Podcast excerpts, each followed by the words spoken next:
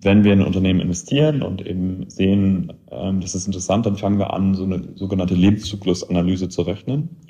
Und es funktioniert im Prinzip so, dass ich ähm, sehr holistisch den gesamten Lebenszyklus eines, eines Produktes erstmal ähm, skizziere, aufmale und dann letztendlich alle Masse-Energiebilanzen über den Lebenszyklus eines Produktes komplett bilanziere. Und das klingt kompliziert, es ist auch ehrlich gesagt relativ groß und kompliziert. Aber ich bin dann eben wirklich in der Lage, eine sehr, sehr fundierte ähm, Aussage zu treffen. Ist das wirklich hier gut, ja oder nein?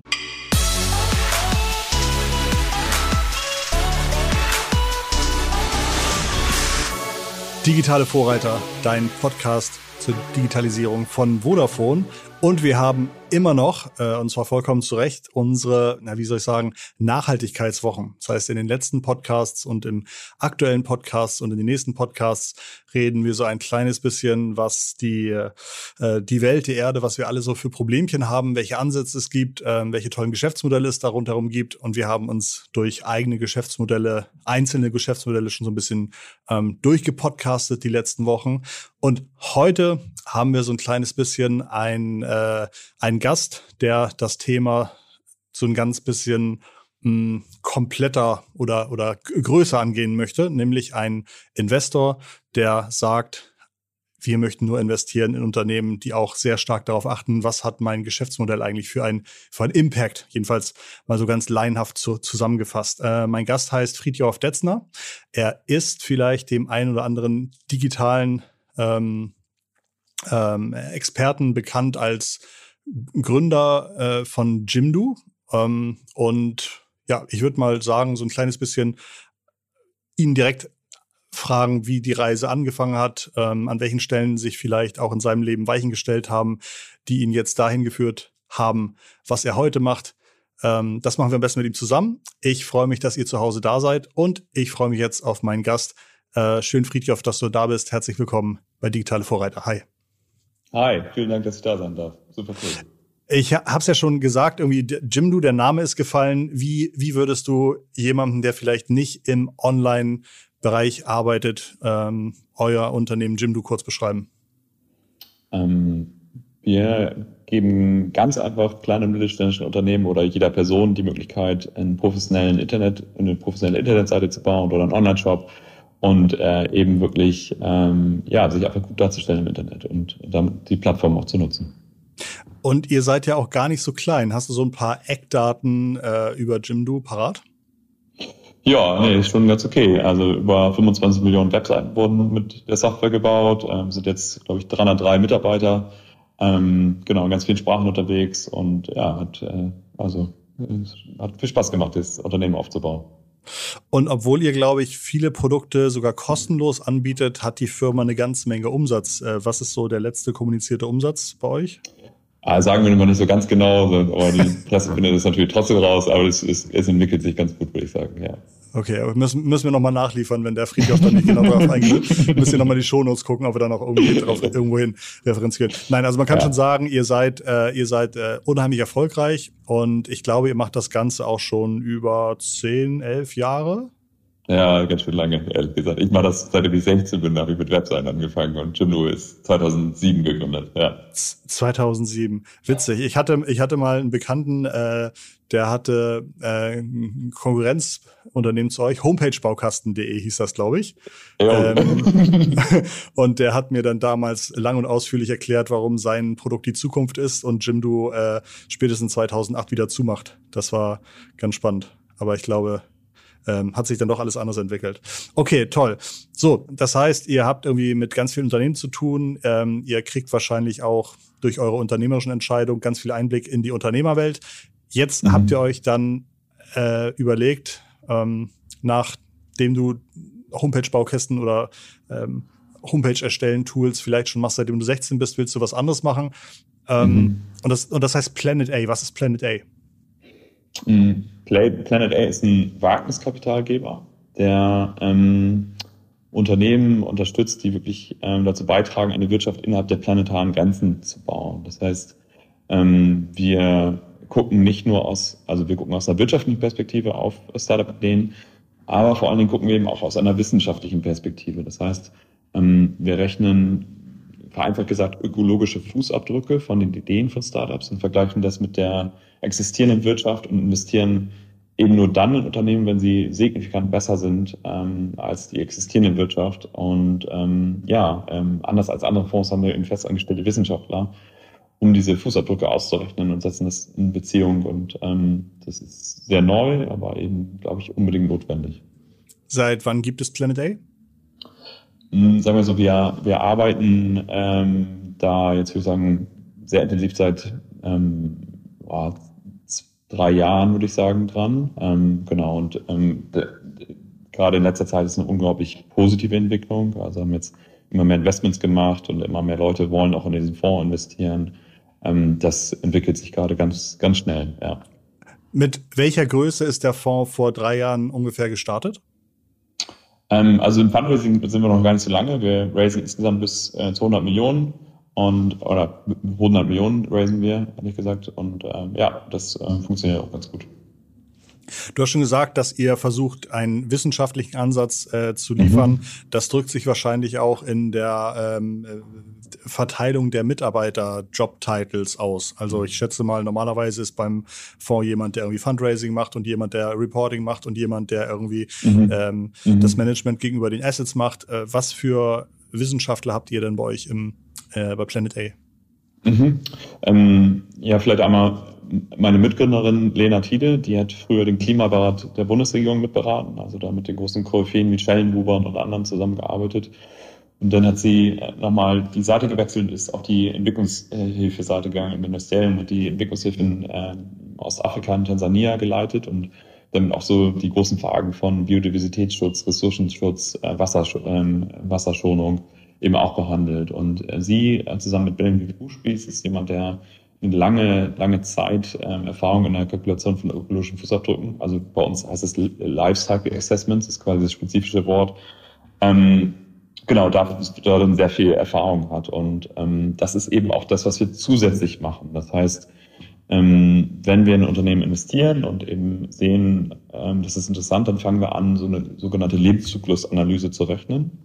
Und es funktioniert im Prinzip so, dass ich ähm, sehr holistisch den gesamten Lebenszyklus eines, eines Produktes erstmal ähm, skizziere, aufmale und dann letztendlich alle Masse-Energiebilanzen über den Lebenszyklus eines Produktes komplett bilanziere. Und das klingt kompliziert, es ist auch ehrlich gesagt relativ groß und kompliziert. Hm, aber ich bin dann eben wirklich in der Lage, eine sehr, sehr fundierte ähm, Aussage zu treffen, ist das wirklich hier gut, ja oder nein. Also ich gucke mir wirklich her, wo kommen die Ressourcen des Produktes her, her wie werden die verarbeitet, wie viel Energie habe ich da, welche Restprodukte ähm, ähm, kommen dabei raus, dann auch die Benutzungsphase eines Produktes, also wie oft kann ich etwas benutzen, ähm, wie viel Energieansatz ist da dann jedes Mal notwendig und dann auch das Endlebensszenario ähm, betrachte ich auch. Und das mache ich eben nicht nur einmal, sondern zweimal. Das heißt, so sind wir in der Lage, ähm, eine Aussage zu treffen, wie viel besser ist denn diese Produktidee dieses Startups, indem ich das referenziere mit dem Bestandssystem, was ist, was ist heute am Markt und welche, wie, oder wie verändert sich der Markt durch das, durch dieses Produkt. Und ja, das ist, das ist, ähm, das ist aufwendig. Auf der anderen Seite ist es natürlich sehr, sehr gut, weil ich ähm, wirklich evidenzbasierte Entscheidungen treffe. Und ich würde sagen, dass gerade Frühphasen bzw. Wagniskapital eine unglaublich hohe Verantwortung hat, weil es entscheidet ja eigentlich letztendlich darüber, aus welchen Ideen dann Startups werden. Wenn diese Startups werden und wirklich zum Teil unserer Wirtschaft werden und auch groß werden, dann wird ja diese Idee skaliert. Und ich glaube, es ist nicht egal, welche Ideen wir in Zukunft skalieren, sondern wir, wir, wir brauchen halt die Lösungen, die wirklich besser sind als unsere Wirtschaft heute. Und genau deswegen glaube ich, ähm, oder nicht nur glaube, sondern ich bin davon überzeugt, dass ähm, wir die Expertise von Wissenschaftlern mit der Investitionsexpertise von Fonds kuppeln müssen, um bessere Investitionsentscheidungen für den Planeten treffen zu können. Wenn sich so in den letzten Jahren neue Fonds gegründet haben, die vielleicht sagen, ich gehe in das Thema Krypto oder ich gehe in das äh, äh in das äh, Thema Asien oder whatever, äh, mhm dann müssen die natürlich auch ganz stark versuchen, transparent zu machen oder zu zeigen, welche Fantasie sie haben, wie sich das Ganze entwickelt. Wir hatten in den letzten Wochen einen Podcast mit dem äh, Kollegen von Generation Forest. Und mhm. die haben äh, investieren in Wald und sagen, das ist mhm. ein Investment und dir gehört auch der Wald, aber du sollst jetzt nicht erwarten, dass sich dein Geld in 20 Jahren verhundertfacht, sondern mhm. ähm, der Purpose ist da schon irgendwie das Wichtigste. Mhm. Wie ist es bei euch beim Fundraising? Müsst ihr den Investoren irgendwie auch sagen, guck mal, du verdreifachst dein Geld und machst dabei was Gutes oder mhm. ähm, habt ihr andere Investoren? Genau, ich, ähm, ich glaube, wenn man diese Fragen diskutiert, dann, dann ist es wichtig, ähm, dass man sieht, es gibt verschiedene Assetklassen. Also manche, manche Ideen brauchen philanthropisches Geld, also was quasi ohne Renditeerwartungen kommt. Ähm, ich glaube, wenn wir über Generation Forest sprechen, ist das auch eine sehr, sehr sinnvolle, gute Wertanlage. Und ich glaube, das ist auch völlig in Ordnung, ähm, eine reduzierte ähm, Renditeerwartung an der Stelle zu haben. Ähm, die, die Idee äh, von den Unternehmen, in die wir investieren, die ist sehr, sehr tech-getrieben, also der Technologie getrieben.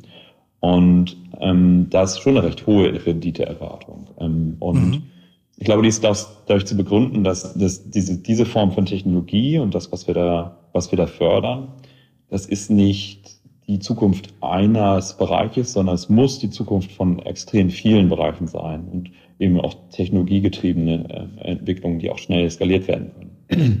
ähm, ich glaube, es braucht noch andere Lösungen als das, was wir machen, aber natürlich ist in, in dem Sektor, in dem wir da unterwegs sind, da brauchen wir relativ schnell ziemlich viel Geld, um diese äh, Lösung auch skalieren zu können und um diese Mengen an Geld auch quasi sinnvoll zu rerouten eigentlich in, in diese Richtung, ist es, glaube ich, wichtig, dass wir es auch schaffen, das attraktiv zu machen. Ähm, so und das sehe ich, dass das immer mehr der Fall wird. Und ähm, wir als Fonds, sagen wir so, gucken auch sehr spezifisch auf ähm, sich ändernde Regulatoriken, auf geändertes äh, Konsumverhalten, ähm, auf G Gesetze, die, die, die kommen, ähm, weil letztendlich dadurch auch klar werden, dass die Ausgangschancen von diesen Startups massiv ähm, sich verändern. Also vielleicht, um das einmal ein bisschen in einem Beispiel, ähm, das, dann wird das ein bisschen anschaulicher, wenn man eine Firma ähm, ähm, investiert, investiert, die heißt Eneratech und die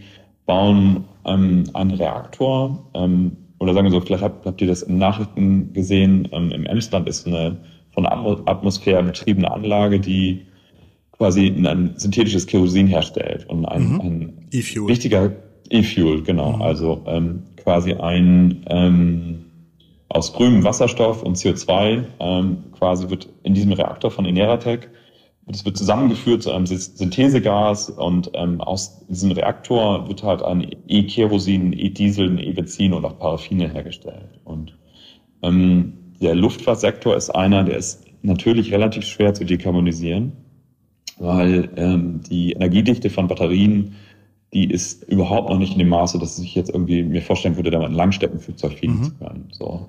Sondern Kerosin hat eine 57 mal höhere Energiedichte als die besten Batterien. Und dadurch würde so ein Flugzeug aber nicht fliegen, wenn ich das mit Batterien machen würde. Ähm, und die Zyklen von, ähm, sagen wir, die Lebenszyklen von, von Flugzeugen sind auch tatsächlich ziemlich lang. Das heißt, ähm, um diesen, diesen Sektor zu dekarbonisieren, brauche ich eigentlich alternative Kraftstoffe, die eben nicht so einen hohen CO2-Fußabdruck haben. Letztendlich würde ich sagen, eben zirkulär sind. Also es wird nur das CO2 wieder freigesetzt, was vorher gebunden wurde. Mhm. Ähm, so, und genau, und das ist, ähm, das ist das, was sie machen. Und warum ist das interessant? Ähm, zum Beispiel die EU wird bis 2030 einen Anteil von acht Prozent von E-Kerosin beigemischt haben im normalen Kerosin und dann stark wachsend die nächsten Jahre, um eben den Luftfahrtsektor zu dekarbonisieren. Kann man schon sagen, wie hoch der Anteil heutzutage ist? Ist der ja, 0, der ist 0. Ja. Oder, oder 0, der ist ja. sehr gering. Also, man, das ist totale Innovation. Ja. Ähm, also ich will nur sagen, da ist eine Regulatorik auf dem Weg, die sagt so, guck mal, da, da müssen wir hinkommen, ja. Da muss was passieren. Und insofern entsteht dann auch ein Innovationsfeld ähm, für diese Startups und das ist dann auch eben durch eine Regulatorik getrieben und das ist deswegen auch interessant, ja. Weißt du, wie E-Fuel gemacht wird? Also werden da Pflanzen genommen und einfach so doll gedrückt, äh, wie es irgendwie 50 Millionen Jahre im, im, Bergwerk auch gedrückt hätte und ein bisschen Hitze mhm. oder wie funktioniert sowas? Ja, genau. Synthetische Kraftstoffe sind nochmal was ganz anderes als mhm. Biofuels. Also, ja. also Biofuels ähm, also quasi biobasierte Kraftstoffe, ähm, die haben quasi den Nachteil, dass ich erstmal die Biomasse anbauen muss, also zusätzliche Agrarfläche brauche, ähm, was natürlich gar nicht immer gut ist. So, wenn ich das aus Reststoffen mache, dann ist es prinzipiell okayer. aber ähm, natürlich wissen wir irgendwie mit erwachsenen Weltbevölkerung, mit immer leider immer mehr Fleischkonsum, habe ich immer mehr Nutzungs- und Landnutzungsverbrauch und deswegen sehen wir ja die Urwälder, Urwälder wie die verschwinden. Das heißt, das kann nicht so richtig die Lösung sein langfristig. Und ähm, synthetischer Kraftstoff ähm, funktioniert so, dass ich eben ähm, dann hoffentlich eben mit grünen oder mit grünem Wasserstoff, ähm, also quasi Wasserstoff, der ähm, also Wasser, das ähm, äh, gespalten wird eben in Sauerstoff und Wasserstoff ähm, auf Basis von regenerativen Energien, deswegen nennt man das grünen Wasserstoff. Mhm. Und dann eben ähm, mit CO2, äh, also entweder an Anlagen, wo er prozessbedingt CO2 abfällt oder eben über Direct Air Capture, also dass man es direkt aus der Luft rauszieht. Das führt man dann zusammen ähm, und daraus wird dann eben das Produkt gewonnen. Genau. Also tatsächlich, ja. Du gehst mit diesen ganzen ähm, wissenschaftlichen Themen schon so ein bisschen um, als hättest du da Ahnung von? Hast du irgendwelche wirtschaftlichen Hintergründe, wissenschaftlichen Hintergründe? Oder bist du, äh, hast du einfach gesagt, du hast dich in den letzten Jahren da so reinge reingebohrt? Ähm, ja, ich habe mich da schon sehr, also sagen wir so, ich, ähm, ich habe eine große Leidenschaft für Physik im, im Abitur, so. also ist, glaube ich, keine ausreichende Qualifikation. Ähm, also, äh, sagen wir so, ich, ähm, ich habe 2017 eine Reise gemacht, die, die mein Leben sehr verändert hat. Ich bin mit einem Kamerateam 120 Tage durch die, durch die Welt gefahren und ähm, hatte die Chance, ähm, ja, in kurzer Zeit einfach ähm, viel zu sehen und vielen interessanten Wissenschaftlern und Gründern zu sprechen. Das war deine Dokumentation über äh, asiatische Jungunternehmer? Ja, genau, genau. Okay. Also ähm, genau und ähm, das, das war für mich eine sehr bewegende Zeit, weil ich in einer kurzen Zeit eben, ja, also, oder in, in ja, 120 Tagen, 120 Drehtage war ich unterwegs in der Welt. Und ähm, da habe ich schon sehr viele Problemstellungen unserer Zeit ähm, live gesehen und auch die Effekte unseres wirtschaftlichen Handelns live gesehen. Also, und ich glaube nicht, dass wir das alle nicht wissen. So, ich glaube, die, der Unterschied, der passiert ist, ich habe, sag mal, ich, ich habe die Auswirkungen selber mehr erfahren oder mehr begriffen. Ähm, so und das ist natürlich ein totales Privileg, dass ich so eine Reise machen durfte. Aber was ist dir da genau aufgefallen an Auswirkungen? Mh, hm, sagen wir, wir haben wir haben zehn von den 17 UN-Nachhaltigkeitszielen als Themenklammern genommen für die einzelnen Episoden von den zehn Dokumentationen einer halben Stunde, die wir gemacht haben. Und ähm, genau, da haben wir uns halt mit den Themen also Klimawandel, Wasser, Essen, Plastikverschmutzung und so weiter. Also wirklich äh, intensiv beschäftigt. Und das war erstmal eine tolle Zeit, weil ich natürlich irgendwie drei Wochen oder zwei Wochen am Stück immer ein so ein Thema denken durfte und relativ frei ganz viel lernen durfte. Und, mh, mm, ein Begriff ist mir sehr, mh, mm, sehr hängen geblieben aus dieser Zeit. Ähm, und das ist die Externalisierungsgesellschaft. Also ähm, also ich, vielleicht erzähle ich es nochmal ein bisschen anders. Also man, mhm. man stolpert nach, von über Problem nach Problem nach Problem. Also du dann bist in der Mongolei unterwegs und du merkst, dass die Krebsrate unter Kindern höher ist und es kommt, weil im Winter alle in die Stadt ziehen und weiter mit Kohle heizen und die hast du eine Inversionswetterlage, dass die Schwermetalle am Boden bleiben und die Kinder, die näher dran sind, ähm, haben halt eine höhere Krebsrate. Oder du bist ähm, mal drei, vier Tage mit einem Kind in Bangladesch durch den Fabrikalltag mitgelaufen. Oder ich habe einen Farmer interviewt in Zentralindien, der tatsächlich probiert hat, sich das Leben zu nehmen, weil er die dritte Missernte in Folge hat auf Basis vom Klimawandel. Er kennt den Begriff nicht. Aber die Region, in der wir gedreht haben, heißt tatsächlich Suicide Belt, weil ich die Korrelation der Selbstmordrate mit den veränderten Wetterdaten statistisch belegen kann. Und das klingt jetzt ähm, vielleicht viel und kurz. Und es waren viel mehr solche Erfahrungen. Und ich glaube, was halt irgendwann passiert, ist, dass du anfängst, das zugrunde liegende Muster zu verstehen. Und deswegen Externalisierungsgesellschaft, also das, das, das Wirtschaftssystem, was wir gebaut haben, in großen Teilen die Arbeit, die sehr schlecht bezahlt wird oder die zu Arbeitssicherheit oder Gesundheitsrisiko führt oder eben zur Umweltverschmutzung, dass wir diese Form der Wertschöpfung in andere Länder exportiert haben, aber sie natürlich hundertprozentig mit unserem Konsum hier zusammenhängen. Und ähm, letztendlich ging es mir dann irgendwann so, dass ich, als man das erstmal verstanden hat, dass man dann von Beispiel zu Beispiel zieht und eigentlich viel eher Bestätigung von diesem Muster halt anfängt zu sehen. Und ähm, es ist ein komplexes Problem und ich habe keine, natürlich keine intuitive Lösung dafür, das möchte ich auch gar nicht suggerieren. Ähm, aber man, sagen wir mal, man begreift Dinge besser, wenn man in einer hohen Intensität und einer schnellen Frequenz diese ganzen Problemstellungen ja. Lebt und viel mit Leuten spricht. Und das war für mich eine sehr, ja, eine sehr lebensverändernde Reise, wenn ich das so sagen darf, ähm, weil ich ja sicherlich ein Prototyp eines privilegierten Deutschen bin, der die Chance hatte, durch die Welt zu reisen, aber mit wahnsinnig unterprivilegierten Menschen ähm, spricht, die aus, auf Basis dieses Systems halt einfach auf, auf der Verliererseite stehen. Und ähm, dadurch wird man sich natürlich seiner Privilegien bewusst und, ähm, und sieht aber auch, ähm, in welche hoffnungslose Lage manche Menschen stecken. Ähm, ja ja, wenn ich das so beschreiben darf. Und das, ja. das war sehr, sehr krass, ehrlich gesagt. So. Wahrscheinlich ist es einigermaßen einfach, like-minded people zu überzeugen, dass es eine gute Idee ist, was ihr da so macht. Du hattest vorhin gesagt, du bist der Meinung, dass ähm, Investoren auch verantwortlich investieren sollten. Wie viel Geld, wie viel Prozent des jährlich investierten Wagniskapitals wird dann überhaupt schon einigermaßen grün investiert? Kann man das überhaupt sagen? Gibt es dazu Zahlen? Ja, es ist nicht viel. Also mhm. es ist verschwindend gering. Ähm, ich habe die absoluten Zahlen jetzt gerade nicht im Kopf, aber ähm, sicherlich ist es noch nicht viel. Ähm, und ja, es gibt jetzt ESG-Kriterien, aber das sind eher Ausschlusskriterien von, äh, was ich nicht mehr mache, dass es nicht in Waffen geht oder an andere Sachen. Ja.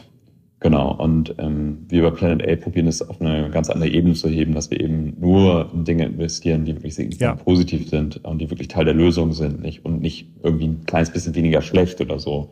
Ähm, und da meine ich, dass, dass gerade da an der Stelle Wagniskapital eine große Verantwortung hat, weil natürlich müssen wir die existierende Wirtschaft umbauen und quasi da sind solche Kriterien auch total wichtig und halte ich auch für, für folgerichtig.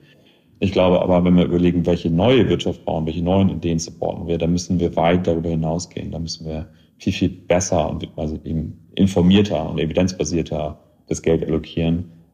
Weil wir haben ja wenig Zeit, das wissen wir ja. Also wir wissen ja, dass wir uns anstrengen müssen, um das zu schaffen. Deswegen müssen die Ressourcen in die richtigen Lösungen und nicht in alle. So. Und ähm, ich glaube, das, das, das ist die Überzeugung, die mich an der Stelle auch ähm, ja, treibt.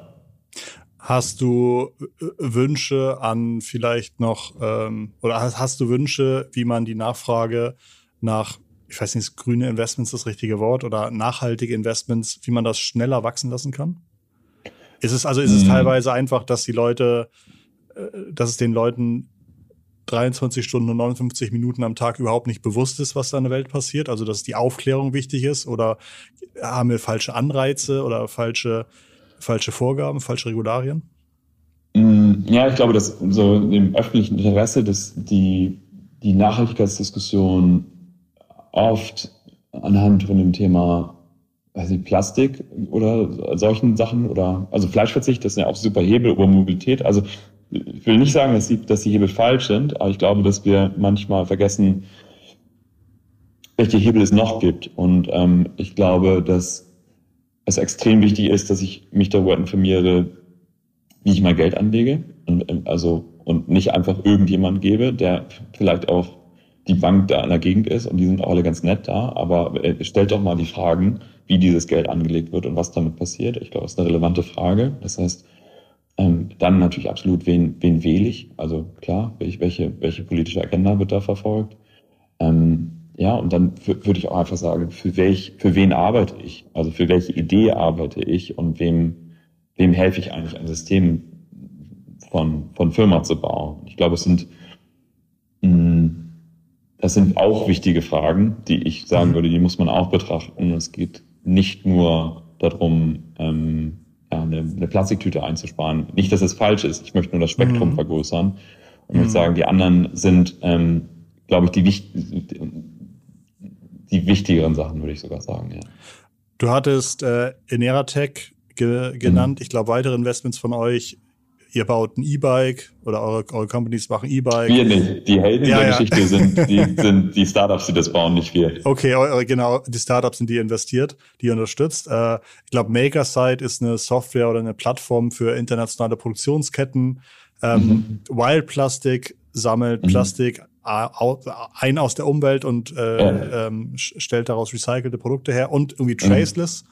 Und Traceless ja. macht, glaube ich, Produkte, die natürlich abbaubar sind, wie zum Beispiel Verpackungsmöglichkeiten oder so, oder? Genau. Und ja, das ist ehrlich gesagt ein super spannender Case. Mhm. Ähm, das ist eine Plastikalternative und das Interessante an der Stelle ist, ähm, dass sie auf Basis von Agrarreststoffen, die eh anfallen, eine Plastikalternative machen. Und das ist besonders interessant, weil wenn ich jetzt auch, wenn ich diese Logik, die ich vorhin erzählt habe, von den Lebenszyklusanalysen äh, nehme und das, was ich substituiere, ist halt Neuplastik. Und Neuplastik hat tatsächlich einen extrem schlechten CO2-Fußabdruck. Also pro Tonne Plastik, ähm, die ich produziere, äh, emitiere ich viele Tonnen CO2. Und ähm, das Interessante an, an, an Traceless ist, dass eben Agrarreststoffe benutzen und schaffen daraus eine Plastikalternative zu machen, die eben beim Kontakt äh, mit Wasser und Mikroorganismen tatsächlich anfängt, sich lückenlos zu, äh, zu zersetzen.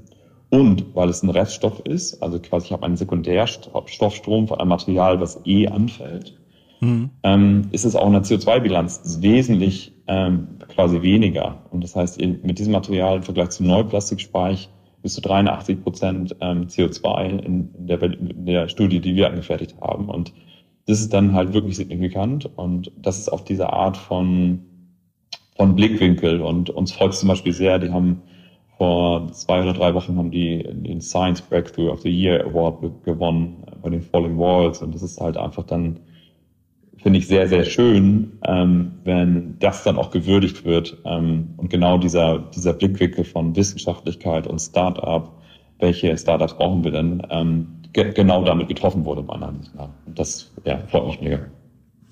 Im Mindset vieler Menschen ist wahrscheinlich ja, Ökothemen, Ökogründer, nachhaltige Gründer haben das Herz auf jeden Fall am rechten Fleck, aber sind oft einfach zu starke Idealisten. Ähm, stimmt das? Kann man da was gegen tun oder ist das veraltet? Sagen wir so, ich würde das nicht so, ich würde das nicht so einfach beschreiben, ähm, so, weil, sagen wir, vieles von von den Businessmodellen, die ich bauen kann, ist ja wiederum abhängig von der Regulatorik und also welche Gesetzgebung gibt es und wie ist das Konsumentenverhalten. Und ähm, ich glaube, man darf das nicht so in Silos denken, so, sondern ähm, wenn ich sehe, dass das Konsumentenverhalten das mehr akzeptiert oder es, ähm, eine Regulatorik, die zum Beispiel keine Ahnung, synthetische Kraftstoffe bevorteilt, ähm, dann wird ein Umfeld geschaffen, in dem genau diese Unternehmen dann auch entstehen werden und da, da, oder wir sehen, dass es passiert. Das heißt, ähm, ja, ich glaube, dass, dass, dass wenn ich Politik und Startups und Regulatorik und Konzerne, die zum Beispiel sagen, sie wollen Net Zero werden. Wenn ich das alles sehe, dann ist es eher eine größere Be Bewegung. Und ich glaube zum Beispiel, dass diese ganze Bewegung überhaupt nicht in Gang gekommen wäre, wenn ich Fridays for Future und Leute, die einfach Druck machen. Ähm, so, ich sehe das nicht als als ein Ding, weißt du, ob Planet A ja. so es ist nicht ein, ist ein Player in diesem Ding, es ist ein komplex, komplexes System. Ähm, und je mehr Leute sagen, hey, das muss passieren, desto mehr solche Instrumente kommen, desto mehr Startup gibt es. Und ich glaube, vielen Leuten wird auch klar, dass die Lösungen, die wir brauchen, halt groß werden müssen und halt massiv das substituieren müssen, was wir heute machen. Ähm, und es halt, wird ja immer klarer, was auch die großen Stellhebel werden, um, um diese Wirtschaft umzubauen. Und ja, an der Stelle würde ich, würde ich sagen, klar gibt es, gibt es die Leute, die vielleicht da so naiv reingehen, aber es gibt auch die Leute, die genau das machen, also genau diese Hebel ja. sehen und da massiv reingehen. Habt ihr, seitdem du Planet A machst, auch bei Jimdo irgendwas geändert, wo du sagst, Mensch, das sind vielleicht Sachen, die hätte ich so ohne die Erfahrung, ohne den Background von Planet A gar nicht in meinem Unternehmen vorangetrieben? Sagen wir so, ich bin, ich bin, ich bin nur 100 Prozent meiner Zeit äh, wirklich Planet A und es ist eine ziemlich, ziemlich große Aufgabe, das, das zu bauen. Ja ähm, das Mindset, glaube ich, was, was wir haben, also Matthias, der die Firma weiter, also der Jimdo weiterführt, ist einer meiner besten Freunde und ähm, der denkt genauso über diese Themen nach. Ähm, das heißt, ähm, das ist für uns wichtig, dass wir das machen. So, ja. und ich glaube, das ist doch der große, der große Hebel, dass, dass wir das auch implementieren in, eben in den einzelnen Companies und aber genau, ja. ich, so, für mich ist wirklich das Thema jetzt ähm, äh, evidenzbasierte Entscheidungen so bei Frühphasen Unternehmung reinzubringen. Genau. Bietet ihr eure wissenschaftliche äh, Erfahrung und unser, euer Know-how auch as a Service an, sodass Unternehmen, oder mhm. Wäre doch eigentlich geil, wenn irgendwie Unternehmen bei euch buchen könnten, rechnen ja. wir mal mein Lifecycle durch, ähm, ja. um dann im nächsten Schritt vielleicht auch zu sagen, oha, was kann ich denn machen, um diesen Lifecycle mhm. zu verbessern? Ähm, mhm. Gibt es irgendwie so Tipps für Unternehmen, die bisher mhm. unheimlich wenig über ihren ökologischen Footprint nachdenken? Ja, genau. Die Anfrage kriegen wir häufig und müssen mhm. leider Nein sagen, ähm, weil wir, wir tatsächlich auch so viele Anfragen bekommen bei Planet A von echt tollen Unternehmen, dass wir, dass wir es nicht leisten können, noch ähm, diesen Service irgendwie anderen Leuten an, anbieten zu können. Aber es gibt tolle Leute da draußen, die das machen und ähm, sagen wir, wir haben auch eine Partner Partnerschaft geschlossen mit impact-forecast.org. Ähm, das sind Leute, die quasi ja, so eine leichtere, schnellere Analyse davon anbieten. Und das halten wir auch für eine gute Idee, da mal reinzugucken und quasi so eine, eine LCA Light, sage ich mal, zu machen, ähm, um sich da zu informieren, so um erst das Gefühl davon zu bekommen. Und ich glaube, ich möchte ja auch gar nicht, das Thema LCA ist, ist nicht so, dass wir das erfunden hätten, so, sondern es gibt diese Technik, solche Lebenszyklusanalysen wofür, wofür steht, wofür steht die Abkürzung? Äh, Entschuldigung, danke, dass du nachfragst. Äh, Lifecycle Assessment, also mhm. ökologischer Fußabdruck quasi. Also das, was ich vorhin beschrieben habe, mhm. man bilanziert alles, genau. Und ähm, genau, das ist prinzipiell keine, keine neue Sache, ähm, sondern es hängt aber davon ab, in welcher Qualität ich das ausführe und wie gut ich darin bin. Und ähm, das, was wir mit Planet A machen, ist das eben wirklich zu verankern in dem Prozess der Investitionsentscheidung und auch der Wissenschaft wirklich eine Stimme zu geben, weil wir sehen, da laufen schon viele Leute rum, die sagen, sie machen das. Ähm, letztendlich musst du dann halt auch zu Sachen Nein sagen, wo du siehst, es ist nicht signifikant besser. Das heißt, wir haben bei uns an der Stelle auch äh, wirklich, hat die Wissenschaft genau die Stimme auch quasi Deals abzulehnen. Ähm, ja. Und ich glaube, das ist die notwendige Konsequenz davon. Wie lange läuft der Fonds? Gibt es da ein Zeitfenster? Der läuft ähm, quasi so wie solche Venture-Fonds eben laufen ähm, über zehn Jahre. Genau. Ja. Was sind eure nächsten Meilensteine? Du, ähm, einfach super nächste spannende Investments. Wir sind gerade in mehreren Verhandlungen, die wir dann auch ähm, hoffentlich bald publizieren können, die nächsten, die nächsten Sachen. Ähm, das ist halt total spannend.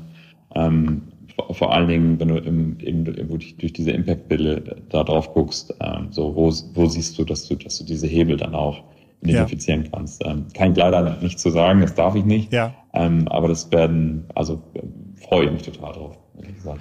Wir, wir haben ja auch relativ viele Unternehmer und Unternehmen als Zuhörer. Hast du irgendwie noch Infos, ab welcher Größe kann man in euren Fonds investieren?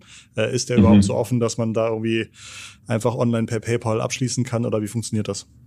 Mhm. Ähm, genau, also wir richten uns an semi-professionelle Anleger ab 200.000. Ähm, genau, ähm, das, über das andere darf ich, darf ich so nicht sprechen. so, okay. Ähm, genau. Kann ich, okay, genau. alles klar. Dann äh, hätte ich gerne noch eine abschließende Frage. Ähm, kennst du so eine Art von Zertifikation, die man durchlaufen kann, die mir zumindest einigermaßen vielleicht mein bestehendes Geschäftsmodell, ähm, die mir ein bisschen den Kopf wäscht, damit ich in meinem bestehenden Geschäftsmodell vielleicht schaffen kann, Dinge grüner und nachhaltiger zu machen, als ich sie bisher gemacht habe. Gibt es sowas? So eine Art mhm. Seepferdchen für Nachhaltigkeit? Nee, nicht so direkt. Ich glaube, ähm, ich, ich würde wirklich mich damit auseinandersetzen, dass ich diese, diese Denkweise, die wir auch verankert haben in unserem Investitionsprozess, also die Expertise, ähm, das, die Sachen zu berechnen, auch ähm, mit übertrage und vielleicht ähm, mir klar darüber werde, ähm, ja. was sind die signifikanten Hebel quasi in meinem Geschäftsmodell. Also sagen wir so, ähm, es ist cool, wenn es keine Strohhalme mehr in der Kantine gibt, aber ähm, es gibt größere Hebel ja. als das. Äh, dabei auch zu sagen, das ist natürlich super, also versteht mich nicht falsch, das ist natürlich super, wenn ich diese Sachen mache. Ähm, ich, so, wir müssen aber an die großen Hebel ran. Und wir müssen halt jeweils wissen, was sind denn die großen Hebel bei den jeweiligen Geschäftsmodellen. Und ähm, ich glaube, wenn, wenn ich Geschäftsführer von, von, einer, von einer Firma wäre, dann glaube ich, ist die Klarheit darüber zu erringen, ähm, äh, was die Hebel sind, das ist wichtig. So, das wird wichtig werden und ich glaube, ähm, sich da fortzubilden und zu informieren, ähm, wird auch helfen, glaube ich, die richtigen Mitarbeiter auch überhaupt halten und finden zu können. Weil ich glaube, dass ähm, je informierter wir alle werden, desto wichtiger ist es auch mit einem guten Beispiel voranzugehen an der Stelle. Ja. Ähm, und da würde ich alle ermutigen, das auch zu tun.